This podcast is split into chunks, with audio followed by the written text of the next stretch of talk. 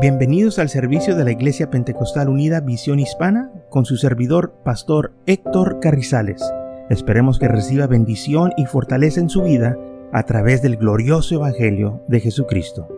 Y ahora acompáñenos en nuestro servicio ya en proceso.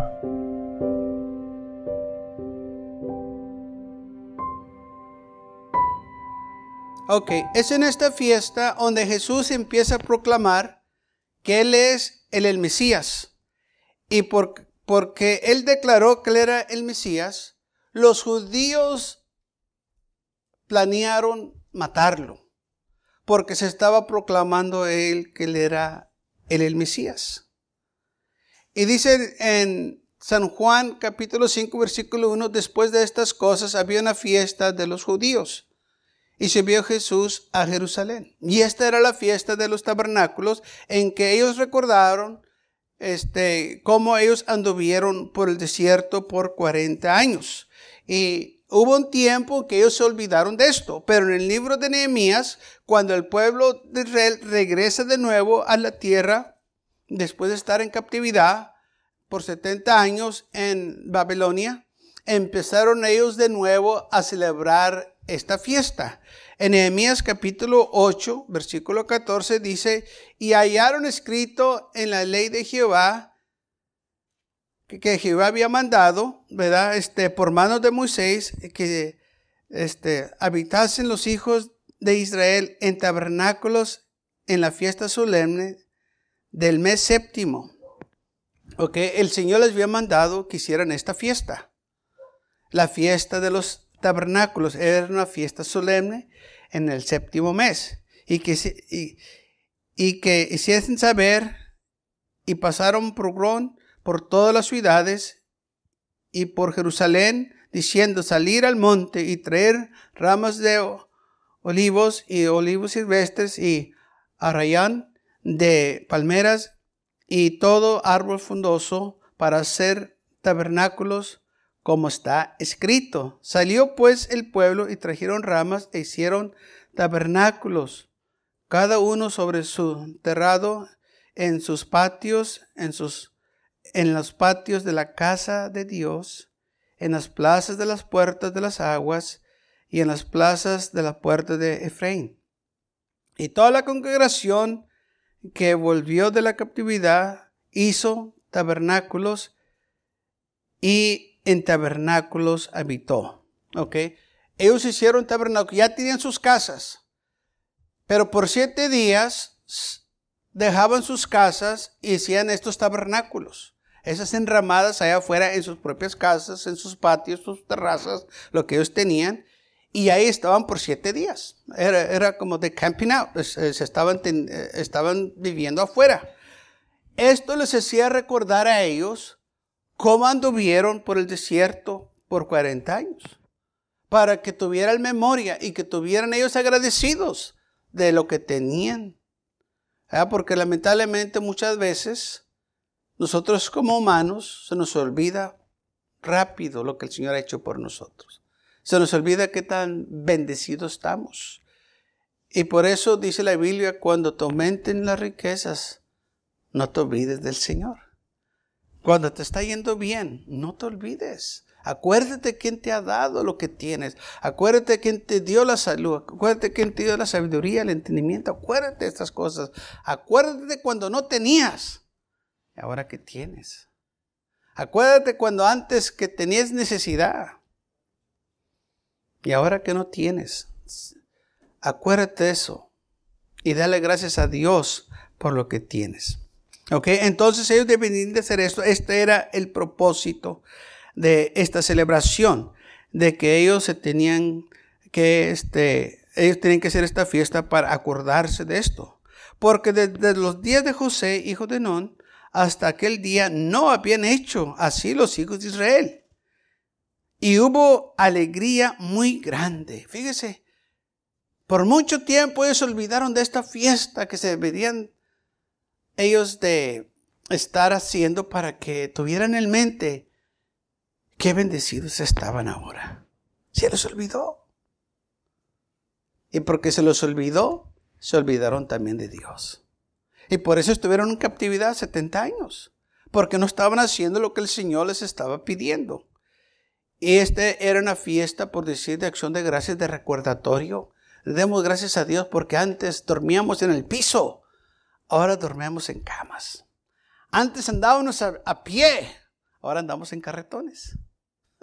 Antes andábamos en chanclas, ahora tenemos botas. ¿Y es la diferencia? Y por eso dice el Señor, por eso era esta fiesta, para que se acordaran de esas cosas. Antes pasábamos fríos, ahora tenemos casas.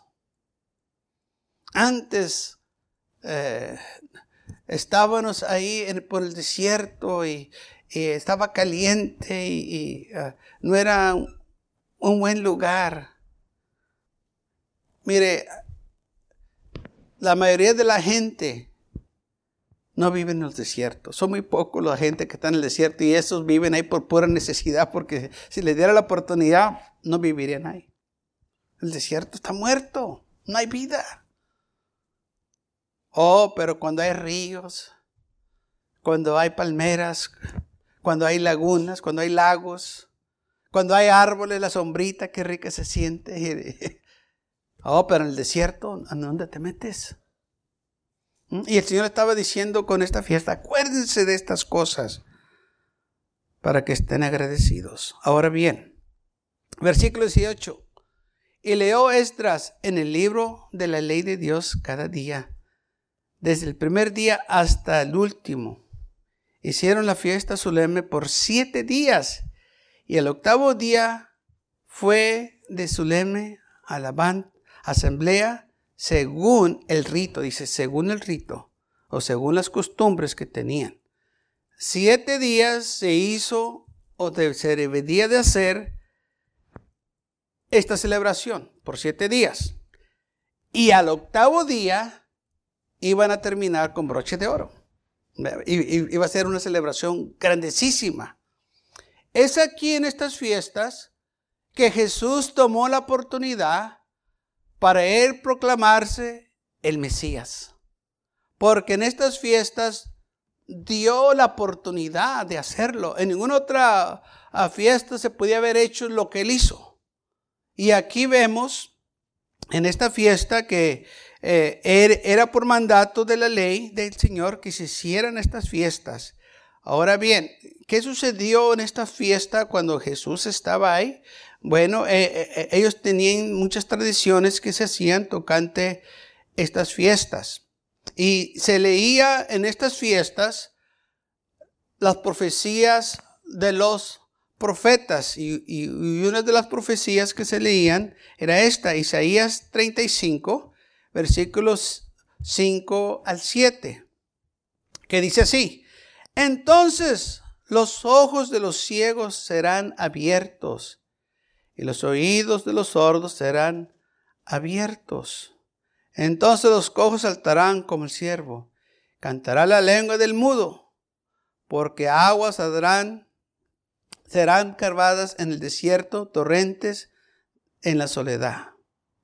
En lugar seco se convertirá en estanque y el sequiel, el manantial de aguas, y la morada de los chacales en su morada será lugar de cañas y juncos. Entonces dice la Biblia, esto es lo que va a suceder cuando el Mesías venga. Él va a abrir los ojos de los ciegos, los mudos van a hablar, va, a abrir los oídos de los sordos para que escuchen y si el cojo va a saltar como siervo, va a haber gran celebración cuando venga el Mesías. También Isaías 58, versículo 11 dice, Jehová te pastoreará siempre. Y en las sequías saciará tu alma y dará vigor a tus huesos y serás como huerto de riego y como manantial de agua cuyas aguas nunca faltan.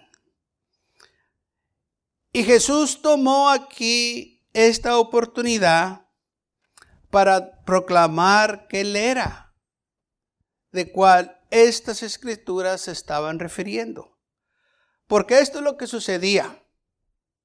Toda la gente estaba ahí en Jerusalén para celebrar esta, eh, esta celebración de los tabernáculos, porque así decía la escritura, que tenían que venir y todos celebrar.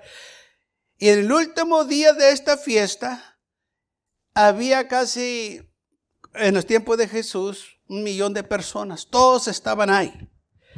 Y entonces iba el sumo sacerdote al estanque del Siloé, de ahí iba a tomar agua. Recuerden, el, estanque del Siloé, que quiere decir enviado. Enviado por, eh, que estaban esperando el enviado, el, Mesías. Y por eso iban y sacaban agua de ahí, porque estaban esperando el enviado. Y entonces el sacerdote iba con un desfile de, este, de levitas y iban trompetas y iba la procesión para el estanque del Siloé y todos estaban regocijándose y llegaba el sumo sacerdote al estanque del Siloé y con el cántaro que tenía sea de oro, de bronce, tomaba esa agua y de nuevo se iban hasta el templo y toda la gente iba regocijándose. Y luego llegaba al lugar donde él iba a derramar esa agua y era el altar de bronce. Y entonces él iba y se acercaba al altar de bronce y empezaban a orar y empezaban a citar estos textos. ¿Ok? y porque estaban esperándole el Mesías que iba a venir y que iba a regar este, el, el desierto y que iba a ser como un huerto. Y también eh, era significado que el Espíritu Santo iba a ser derramado sobre su nación, sobre su pueblo. Y había un momento de silencio antes de que el sumo sacerdote eh, este, tomara aquel cántaro para vaciar el agua a aquel altar que todos callaban para orar. Todo el mundo callaba completamente. Como ahora dicen un momento de silencio, pero estaban orando, pero calladitos.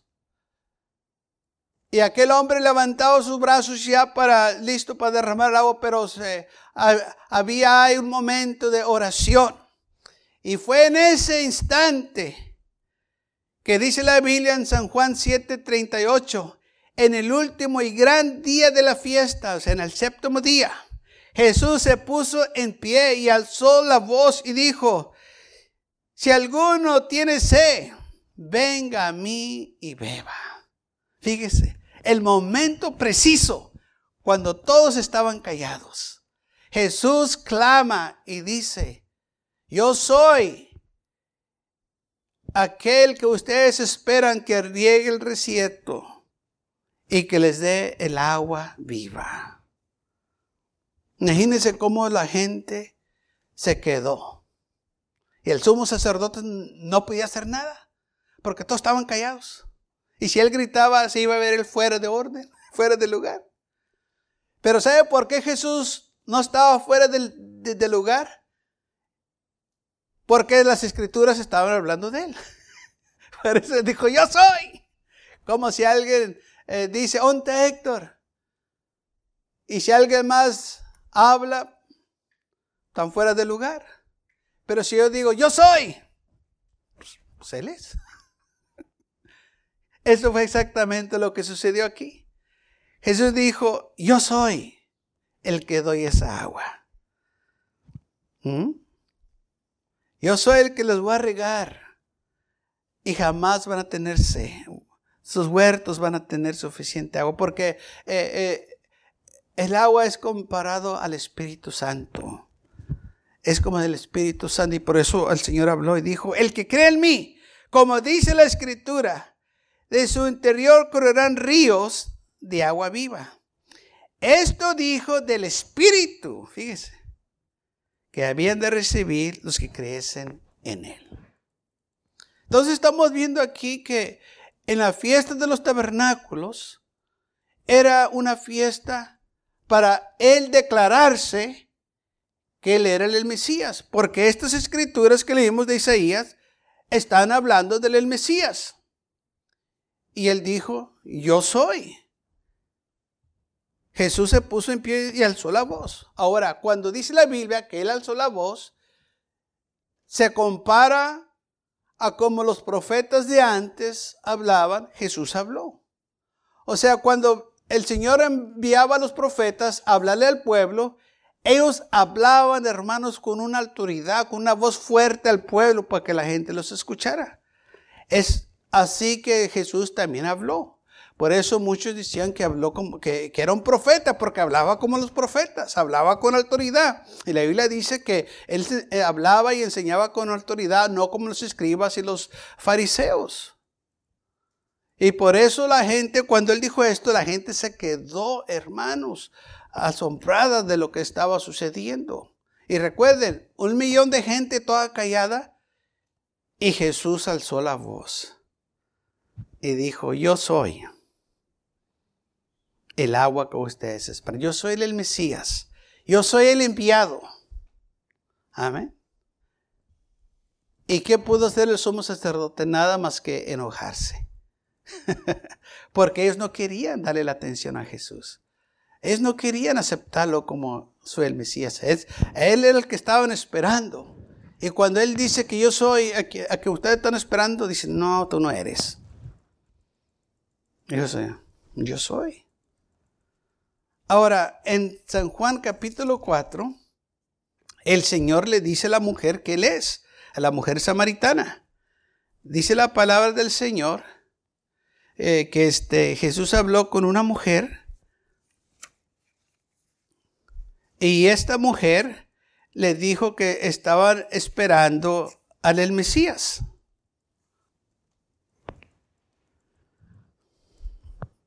Dice la Biblia en San Juan 4, el versículo 4, y era necesario pasar por Samaria. Jesús tenía que pasar por ahí porque había algo que él tenía que decir, que declarar.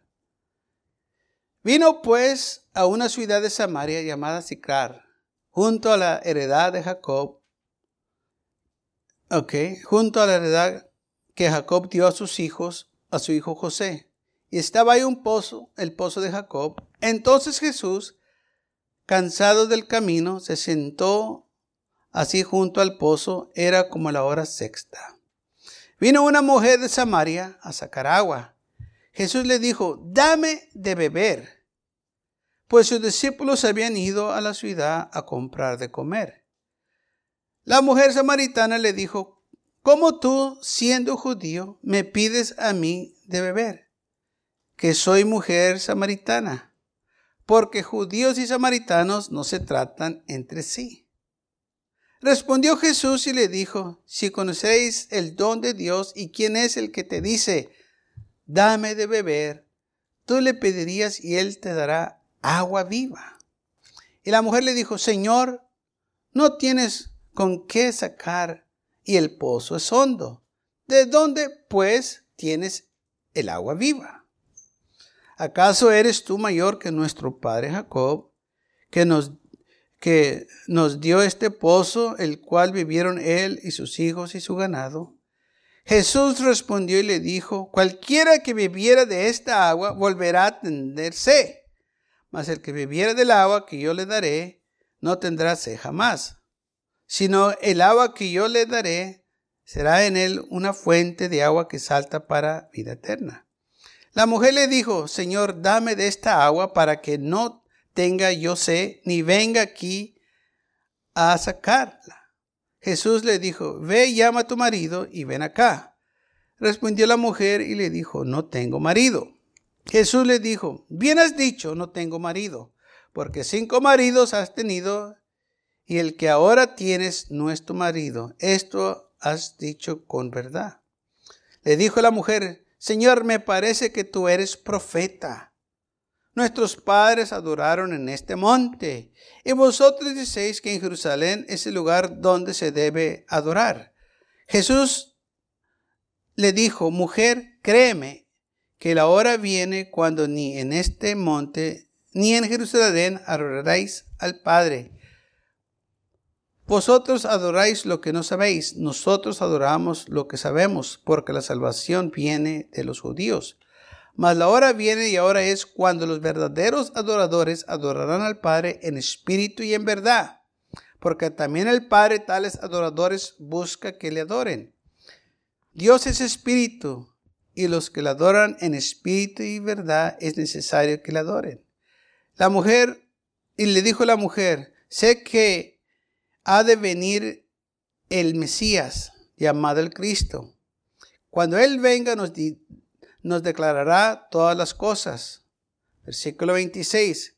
Jesús le dijo, yo soy el que habla contigo. yo soy el Mesías. Dice, cuando venga el Mesías nos va a decir, yo te estoy diciendo, yo soy. O sea que Jesús no se detuvo, se declaró que él era el Mesías. Y antes de, que él se declarara a todos en Jerusalén, ella le había dicho a la mujer que él era el Mesías, que él era el que daba esta agua que ellos estaban esperando. Amén. Pero era el Espíritu Santo, así como este, profetizaron los profetas, que el Señor iba a dar su Espíritu. Y entonces, en esta fiesta, fue cuando Jesús tomó esta ocasión, cuando hubo ese silencio. Y todavía no es el fin, porque recuerden lo que dijo Nehemías. Nehemías eh, capítulo 8, versículo 18. Que Nehemías leyó en el libro de la ley de Dios cada día, desde el primer día hasta el último, o sea, por siete días. ¿Ok? Hicieron la fiesta solemne por siete días. Y al octavo día también le siguieron. O sea, el octavo día cerraba esta fiesta. También Jesús usa el octavo día para declarar que él era el, el Mesías. Y los judíos todavía no lo querían aceptar. Qué triste cuando el pueblo de Dios no quiere aceptar a Dios. Porque ellos ya tenían su religión, ya tenían sus costumbres. Y el, y, el Señor usó sus costumbres para tratar de llegar a ellos y ni aún así le dieron a Él oportunidad. ¿Mm? Pero el Señor es bueno, hermanos, y trató de alcanzarlos. Y dice la palabra del, Señor que después del, del séptimo día o el fin de la fiesta de los tabernáculos, ¿verdad? Este, es, eso fue lo que sucedió. Y luego viene el siguiente día. Pero tenemos que recordar que los días de ellos empiezan el tiempo diferente que los días de nosotros. El día de ellos, el día nuevo, empieza en la tarde. Y para nosotros empieza a medianoche. Ese es un día nuevo. Cuando llegan las 12 de la noche, ¿qué quiere decir? Ya es otro día. Pero para los judíos, para las 6 de la tarde que llegaba, ya era la madrugada. O sea, ya era de mañana. Era otro día aunque estuviera de día, ¿verdad? Y, iba a oscurecer, para ellos era un día nuevo, después de, ese día. Y es aquí, en este, donde continúa la celebración del octavo día. Y es aquí donde el Señor también toma la oportunidad para declararse que Él era el, el Mesías. Porque aparte de que hicieron el derramamiento del agua sobre el altar, también hacían otra cosa. Alumbraban todos los candelarios del templo. Todo alrededor del templo se alumbraba con este, los candelarios y era una luz brillante que alumbraba todos los montes alrededor de, tanta luz que había de, de, los candelarios. Y la gente aquí celebraba este, ah, todavía eh, para cerrar la celebración de los tabernáculos se hacía esto. Y Jesús también toma esta ocasión para declararse que él era el Mesías. Entonces, en el final de esta fiesta, dice la palabra del Señor, en versículo 12 ah, de San Juan 8, cuando todos estaban de nuevo en silencio, celebrando esta fiesta y las luces estaban todas, o los candelarios todos prendidos, si, quiere decir velas o lo, que sea, pero había luz. Jesús dijo, yo soy la luz del mundo. ¡Ay, qué! ¿Cómo el Señor se, se metió ahí? Y ellos se quedaron sorprendidos cuando Él dijo, yo soy la luz del mundo. Amén. Porque ellos esperaban que su Mesías fuera la luz del mundo. Ellos esperaban que, su, que su, el Mesías iluminara a todos los pecadores. Y ahora Jesús está diciendo, yo soy la luz del mundo. Imagínense cómo la gente se quedó sorprendida. Dice, pues ¿qué tiene este? Y, y de nuevo nadie puede decir nada. Todos estaban sorprendidos de que este estaba declarándose que él era la luz. Y así como esa luz de ellos estaba alumbrando todo alrededor, él también era la luz que iba a alumbrar por todo el mundo. ¿Y no es eso la verdad? Que Él todavía alumbra todo el mundo. Entonces Jesús usó estas fiestas juntos con sus tradiciones para tratar de alcanzar a los judíos que Él era su, el Mesías. Porque ellos estaban esperando y como dice Isaías 49, versículo 6, poco es para que tú seas mi siervo para levantar las tribus de Jacob, para que eh, restaures el remanente de Israel. También te di por luz de las naciones para que seas mi salvación hasta lo postrero de la tierra. Cuando se leyó este versículo, ¿quién cree que se puso de pie? Dijo, yo soy la salvación del mundo. Yo soy la luz. Y aquí la gente se quedó sorprendida de lo que Jesús dijo. Y aquí era para cerrar esta celebración, porque todavía seguía la celebración de la Pascua. Entonces vemos que cuando Jesús, hermanos, y, y usted tiene que tener esto en mente, cuando Jesús dijo o hizo algo, había todo el tiempo un propósito. recuerde eso, cuando Dios hace algo, es porque hay un propósito. Hay algo ahí. Y Jesús dijo todas estas cosas porque había un propósito. Tomó la fiesta esta que ellos entendían. Ellos esperaban que el Mesías viniera y restaurara el remanente de Israel y que fuera luz a las naciones. Y cuando él llegó, lamentablemente lo rechazaron, porque no había lugar para él. Y en lugar de recibirlo, ellos planearon matarlo. Dijeron, vamos a deshacernos de este hombre, porque todos lo están siguiendo. Muchos están creyendo en Él. Y los romanos van a venir y nos van a quitar nuestra nación. Lo que fueran dicho es los romanos van a venir y nos van a quitar nuestra posición, nos van a quitar el dinero, nos van a quitar lo que nosotros tenemos. Ellos estaban interesados en ellos mismos, no estaban interesados en la nación o, en la gente, a ellos no les importaba la gente, a ellos les gustaba su